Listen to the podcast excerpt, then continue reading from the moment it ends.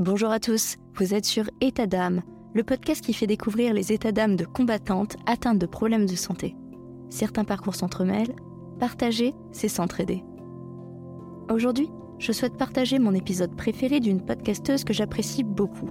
Sa manière d'observer les gens qui l'entourent et de vouloir créer du lien, c'est tout moi. J'aime beaucoup sa manière de raconter. Elle s'appelle Péroline Devron, comédienne. Son métier l'oblige régulièrement à écrire. Lorsqu'elle fait un spectacle sur mesure pour un client au théâtre interactif, elle écrit des scènes qui amènent à traiter la problématique de son client. Jusque-là, elle n'avait jamais écrit sur elle, sur sa vie, sur son intimité. Depuis que la maladie est venue frapper à sa porte, car Péroline a eu un cancer du sein à 36 ans, elle a constaté à quel point le cancer du sein pouvait créer des malaises ou des non-dits. La maladie, c'est encore souvent tabou, on la cache parfois, ou on n'en parle pas. Elle a alors pris le parti de tout dire, à ses proches d'abord, à ses enfants, à ses amis, puis d'écrire un genre de journal intime qu'elle raconte sous forme de podcast ouvert au public.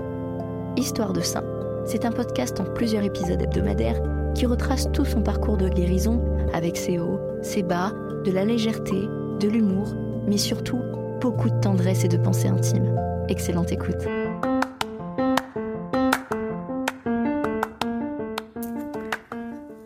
Ça y est, je fais partie des anciennes de l'hôpital de jour.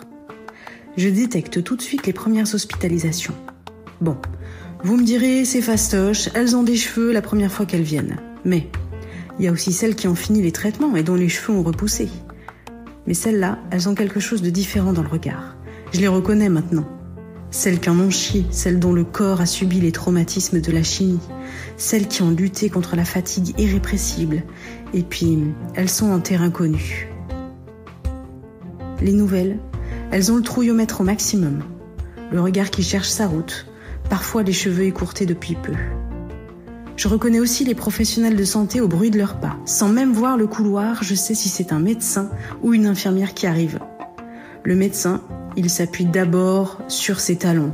Il marche de façon très droite, avec une assise particulière, qui donne une sensation de confiance absolue. Ça donne un bruit de pas très posé. Les infirmières, elles marchent très vite. Telles des sportifs de haut niveau. Elles portent souvent des baskets en hôpital de jour. Je ne sais pas combien de pas elles font, mais ça se compte en kilomètres, c'est sûr. Du coup, je suis une ancienne et je me la pète grave. La fontaine à eau la plus fraîche, c'est celle de l'entrée. Il faut que tu mettes ton dossier là dans cette banette euh, pour que le médecin te reçoive. Tu verras, la bouffe c'est pas mal ici. T'as de la chance. Ce secteur c'est celui qui a la meilleure vue. J'ai donc pris mes marques, ici. À chaque fois un peu plus. J'ai même des habitudes. J'emmène toujours un livre et mon ordinateur pour écrire. La pâtisserie XXL et les jeux à gratter sont entrés aussi dans cette routine de chimio. Depuis quelques séances, je fais connaissance avec des patientes. Le lieu d'angoisse devient un lieu d'échange et de rencontre, et ça fait du bien. Je reprogramme la signification du lieu dans mon cerveau, et donc j'y viens avec moins d'anxiété. Chaque parcours est intéressant, chaque vision de la maladie me passionne, chaque pierre à l'édifice que je peux apporter aux autres me comble. L'émotion est contagieuse, je le savais, mais le comportement l'est aussi. Quand je regarde la salle d'attente en arrivant, chacun, chacune est rivé sur un livre, un portable, un magazine, ou alors regarde dans le vide.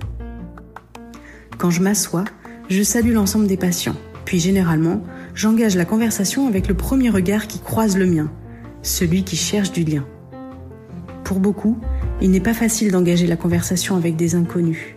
On n'ose pas briser la glace ou on a peur de déranger. Pour moi, c'est assez naturel. Je lance le dialogue avec des questions bateaux. Vous êtes suivi par qui? Il est sympa. Comment ça se passe les soins? Vous, êtes en, vous en êtes où du parcours? Etc. etc. La suite vient toute seule, car le dialogue se fluidifie. En général, les personnes proches de vous vont lever les yeux de leur portable et petit à petit réagir à ce qui se dit, par des mimiques, des acquiescements de la tête, et ensuite quelques phrases. Et puis là, c'est la magie qui opère. Les comportements sont contagieux, je disais. Si je brise la glace, j'ose lancer la conversation en salle d'attente, d'autres osent aussi parler avec des inconnus. Et puis, c'est toute la salle qui converse et qui échange des bonnes pratiques, des remèdes de grand-mère anti-nausées, ou encore la dernière méditation écoutée pour lutter contre les insomnies qui touchent 60% des patients atteints du cancer. Une infirmière m'appelle. C'est mon tour d'entrer dans un box pour la chimio. Je me lève, je salue tout le monde, je change de salle et je jette un dernier regard.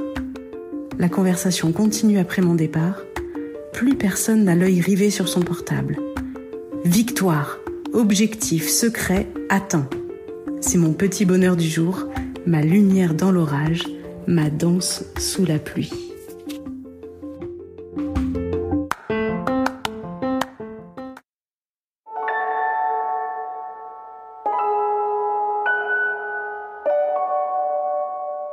État d'âme, un podcast qui vous embarque dans l'esprit et le corps des femmes, avec des témoignages poignants, des histoires immersives prenantes et des interventions de professionnels de santé pour vous éclairer sur des sujets spécifiques concernant le corps et l'esprit. État d'âme, chaque femme est unique et chaque parcours de vie l'est aussi. Découvrez la femme dans tous ses états. État d'âme, un podcast de Stéphanie Jarry.